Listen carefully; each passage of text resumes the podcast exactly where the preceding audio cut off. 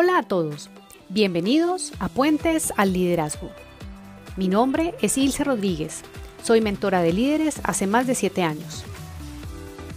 En este podcast encontrarás variedad y a la vez profundidad en conceptos prácticos, reflexiones y experiencias que te pueden ayudar a llevar tu liderazgo a otro nivel. Cada semana compartiré ideas y herramientas útiles para ello. Quiero acompañarte para que cruces el puente que te lleva a conectarte con tu potencial y que brilles como líder. Así que, comencemos.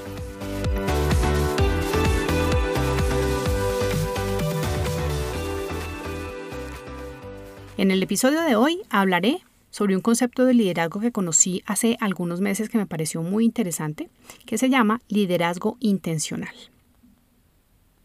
Casualmente, encontré hace, hace algunos días una publicación de una persona en LinkedIn que invitaba a las personas a responder cuántos de ustedes han sido líderes por accidente.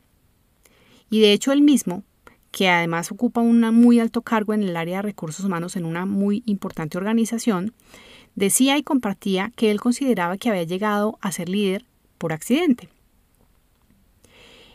Ver esta publicación y ver lo que se generó allí en términos de la conversación y los comentarios de las personas me inspiró a compartir este, este elemento y esta, eh, esta temática del liderazgo intencional.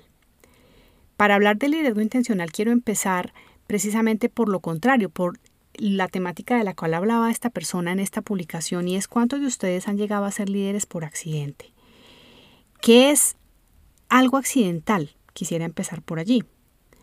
Es algo que se produce por azar, fuera de lo previsto, eh, y según la definición de la Real Academia de la Lengua, es algo que es no esencial, es contingente y es casual.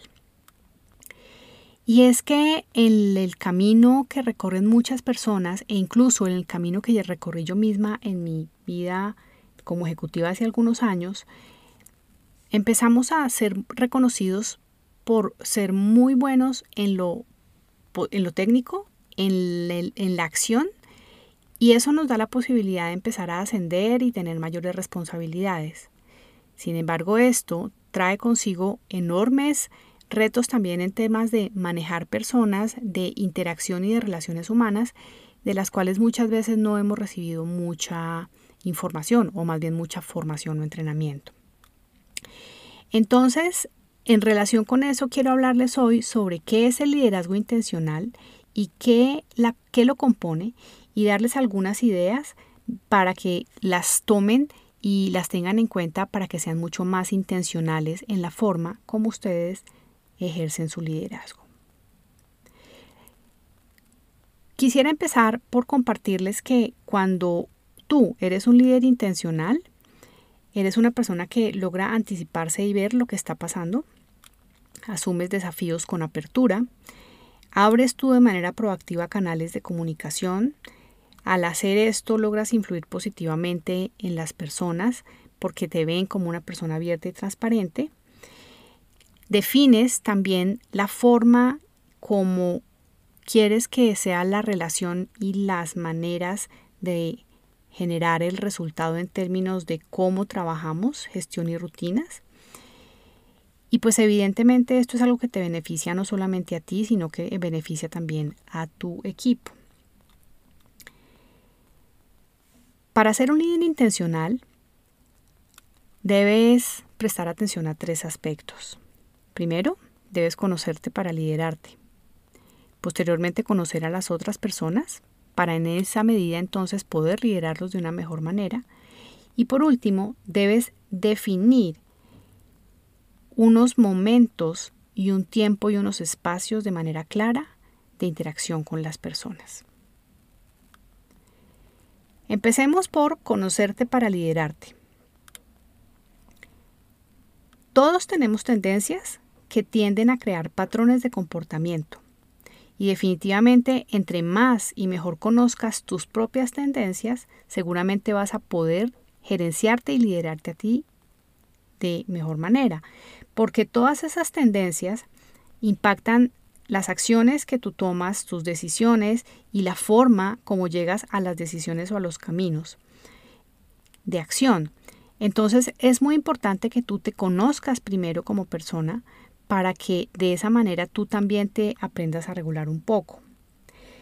Cuando tú eres consciente de esas eh, tendencias naturales, de esas formas naturales que tú tienes de responder, de funcionar, de trabajar, puedes hacer elecciones que sean más sanas y productivas y que seguramente podrán generar mejores relaciones, un entorno y unos resultados mucho más adecuados.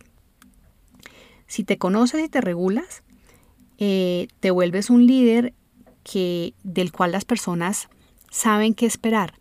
No vas a ser esa persona que desconcierta a sus compañeros por las respuestas o por las reacciones, porque en la medida en que tú te conozcas y te regules, vas a poder responder de una manera que de, de alguna forma es más predecible para los otros. ¿A qué me refiero con esto de conocerte para liderarte y regularte? Sobre todo en la parte de regularte. Les doy un ejemplo.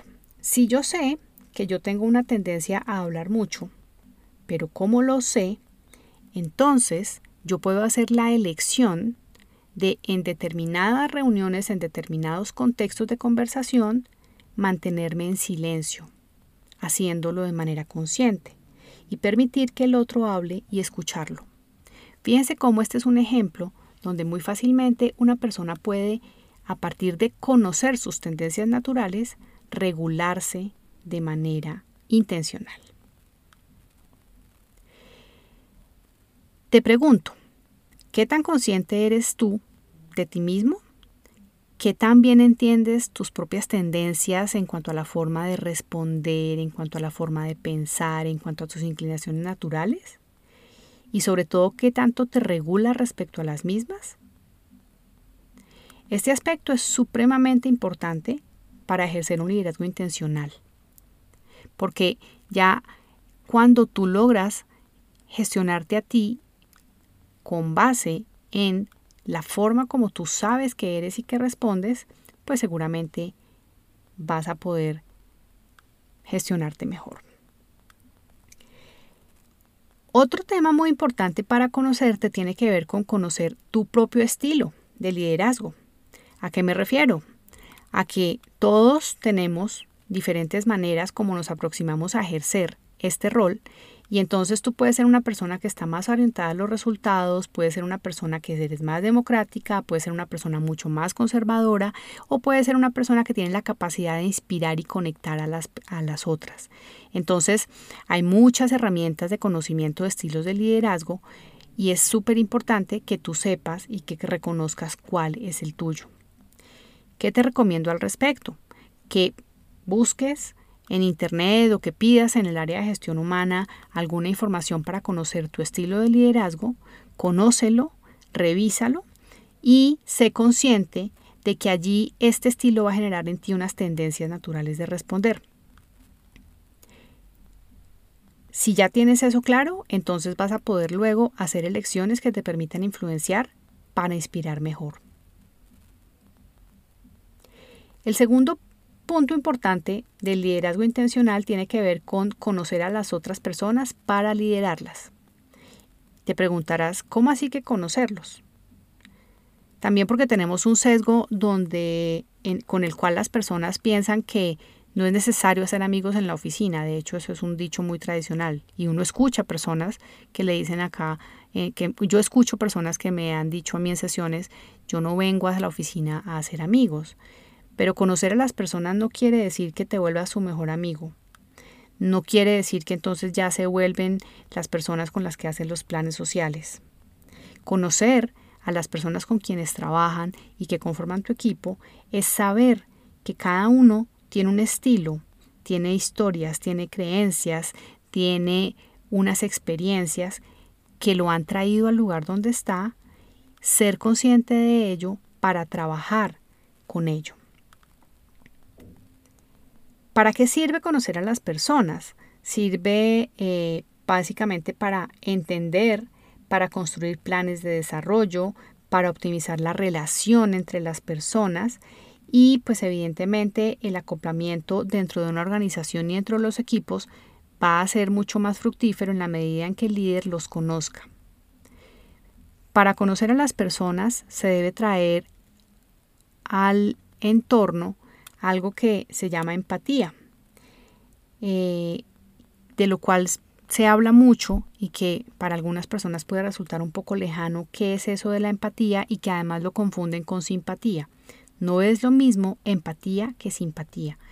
Una persona empática no necesariamente y no quiere decir cuando, cuando te digan que seas más empático, no quiere decir que entonces ahora te vuelvas el más divertido, ni te vuelvas el más dicharachero, ni te vuelvas el más conversador. Ser empático es tener la capacidad de conocer al otro y de tomarse el tiempo de identificar en esa persona eh, qué lo mueve, ser capaz de conversar de una manera abierta sin juzgarla, ser capaz de reconocer que todos tenemos estados emocionales, así como tú lo tienes, otra persona también los puede tener y no atropellar cuando eso pues salga a la luz en las conversaciones.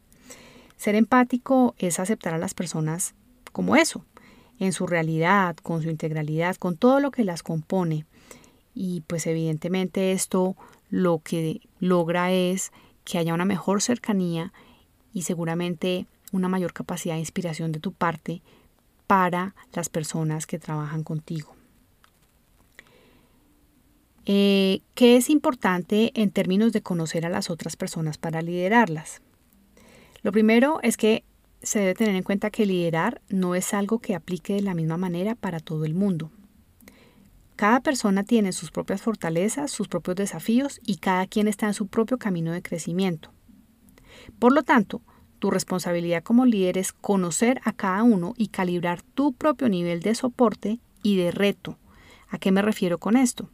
A que tú no puedes aplicar el liderazgo igual y acá lo que quiero compartirte es un concepto que se llama liderazgo situacional de un autor que se llama Ken Blanchard, que habla precisamente de que el líder debe ajustar la forma y su, su, forma de actuar y su postura en relación con las diferentes personas de su equipo según el nivel de responsabilidad y según el nivel de experiencia que tenga cada una de las personas que componen el grupo con el que trabaja.